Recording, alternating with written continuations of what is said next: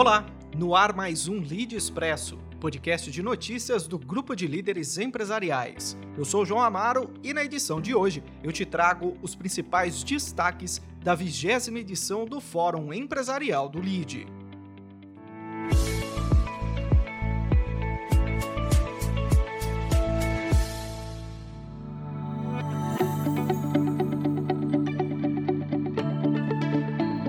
O futuro no Brasil, eleições, democracia e recuperação econômica. Esse foi o tema principal do Fórum Empresarial do LIDE, que reuniu autoridades e empresários durante dois dias em São Paulo. Em sua vigésima edição, que retomou o formato presencial, seguindo todos os protocolos de prevenção à Covid-19, o evento foi dividido em painéis que debateram ideias e soluções para o país. O combate à pandemia não ficou de fora e foi mencionado pelo governador de São Paulo, João Dória. Ele destacou os programas de saúde ampliados durante a pandemia e o desempenho do Estado na vacinação. Nós já temos 99,8% de pessoas adultas com pelo menos uma dose da vacina. 67% do público adulto com o sistema vacinal completo, ou seja, duas doses da vacina. 69 milhões de doses de vacina aplicadas em São Paulo, ou seja, caminhando muito rapidamente para a imunização total, plena da população em São Paulo. Deve ocorrer provavelmente até o final do mês de novembro. O melhor caminho para a reativação da economia é vencer a pandemia e vencer a pandemia com a vacina. Dória também falou sobre a expectativa quanto ao processo eleitoral que acontecerá no próximo ano.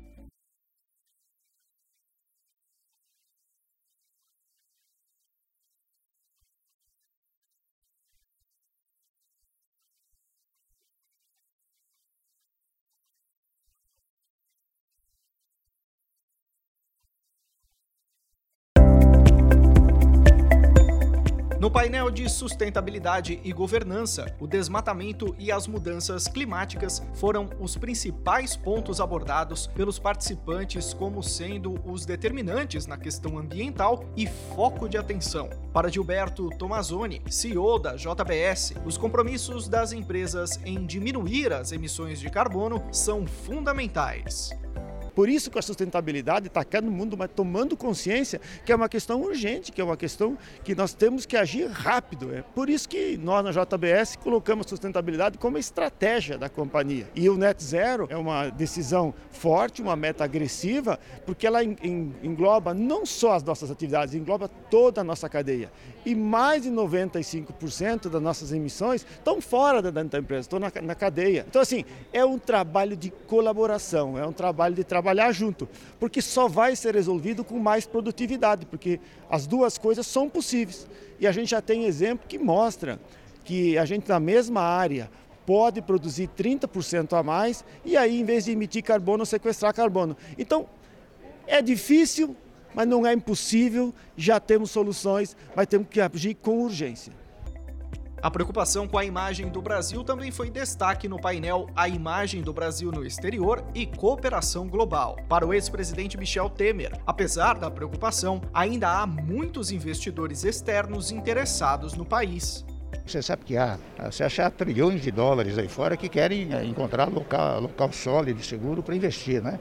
Eles logo vão perceber que o Brasil é um local de muita segurança para investimentos produtivos, né? Não apenas rentistas, mas Temer também destacou que a imagem do Brasil lá fora, após a polêmica sobre o furo do teto de gastos, poderia ser outra, já que há uma maneira legal de aumentar os benefícios à população sem adotar esta manobra.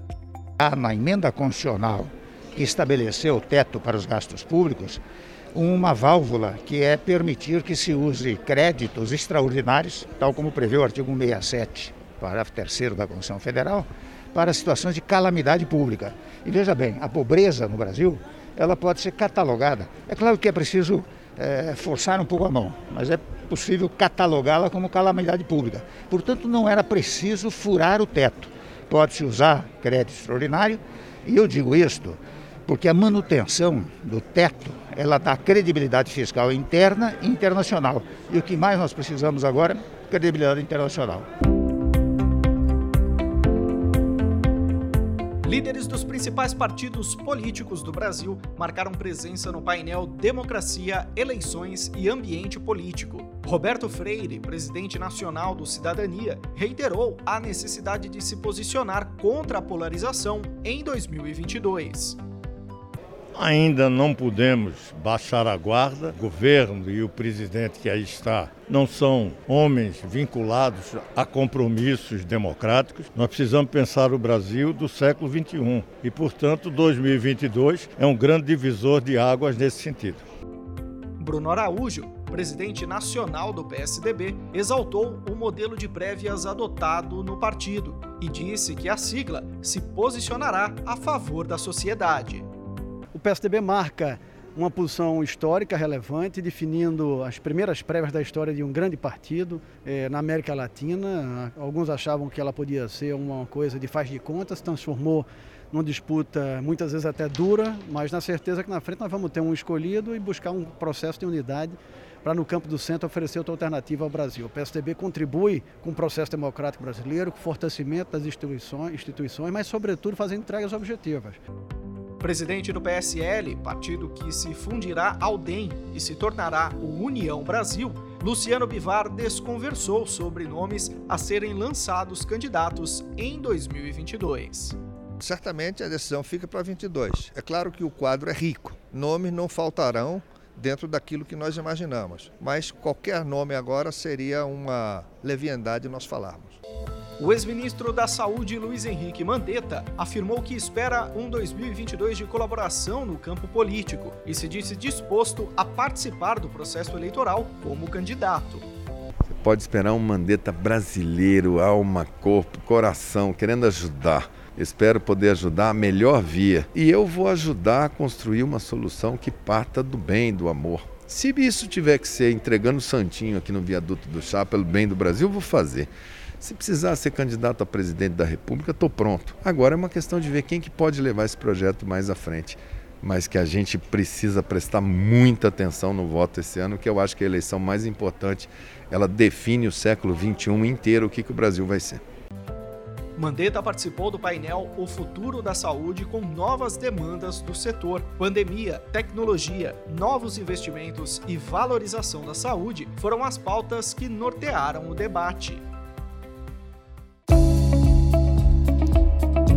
Os desafios econômicos do Brasil para o próximo ano também foram discutidos durante o painel Cenário Econômico Brasileiro: Desafios e Oportunidades. Secretário da Fazenda e Planejamento de São Paulo, Henrique Meirelles destacou que o atual momento precisa ser de atenção por parte das autoridades. No momento em que começa a se dizer que vai se alterar o período de medida da inflação para o cálculo do teto, para poder pegar um período favorável. Na medida em que se coloca a hipótese, né, a votação, a ideia de tirar do teto uma parte do auxílio, tudo isso vai furar o tempo. Espero que a reação dos mercados sirva de um alerta para as autoridades econômicas federais, seja do Executivo, do Legislativo, dizer, olha, é, nós temos que respeitar os fundamentos econômicos para o país crescer, porque a política social mais importante que existe é o emprego.